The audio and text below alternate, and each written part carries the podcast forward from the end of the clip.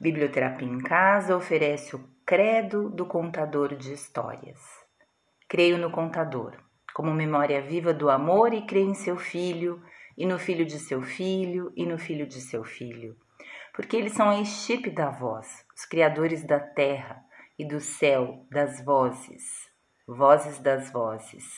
Creio no contador, concebido nos espelhos d'água, nascido humilde, tantas vezes negado, tantas vezes crucificado, porque nunca morto, nunca sepultado, porque sempre ressuscitou dos vivos, congregando-os a ser xamã, fabulista, contador de histórias.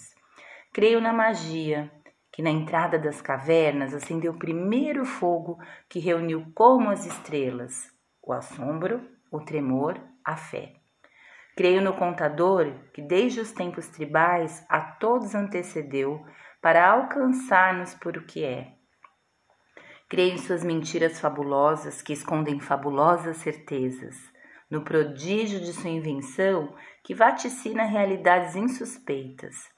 E também creio na fantasia das verdades e nas verdades da fantasia. Por isso, creio nas sete léguas das botas, na serpente que antes foi inofensiva galinha, e no gato único no mundo, aquele gato que ao miar lançava moedas de ouro pela boca.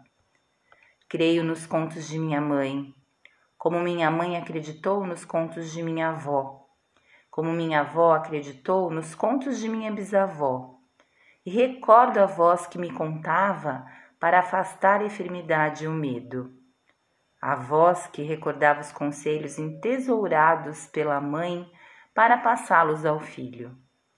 Não te desvie do teu caminho. Nunca faças de noite o que possas te vergonhar pela manhã. Creio no direito das crianças escutar contos.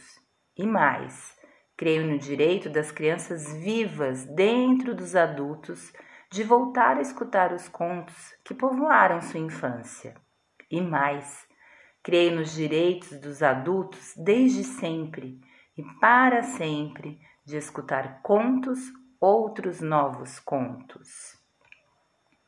Creio no gesto que conta, porque em sua mão desnuda, despojadamente desnuda, está o coelho.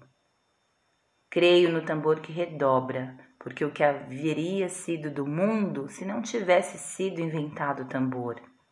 Se a poesia não reinventasse o mundo dentro de nós, se o conto, ao improvisar o mundo, não o reordenasse, reordenasse, se o teatro não desvelasse a cerimônia secreta das máscaras, e por isso, porque creio, narroralmente, creio que contar é defender a pureza, defender a sabedoria da ingenuidade, defender a força da indagação. Creio que contar é compartilhar a confiança, compartilhar a simplicidade, como transparência da profundidade, compartilhar a linguagem comum da beleza. Creio que contar é amor. Garçom Céspide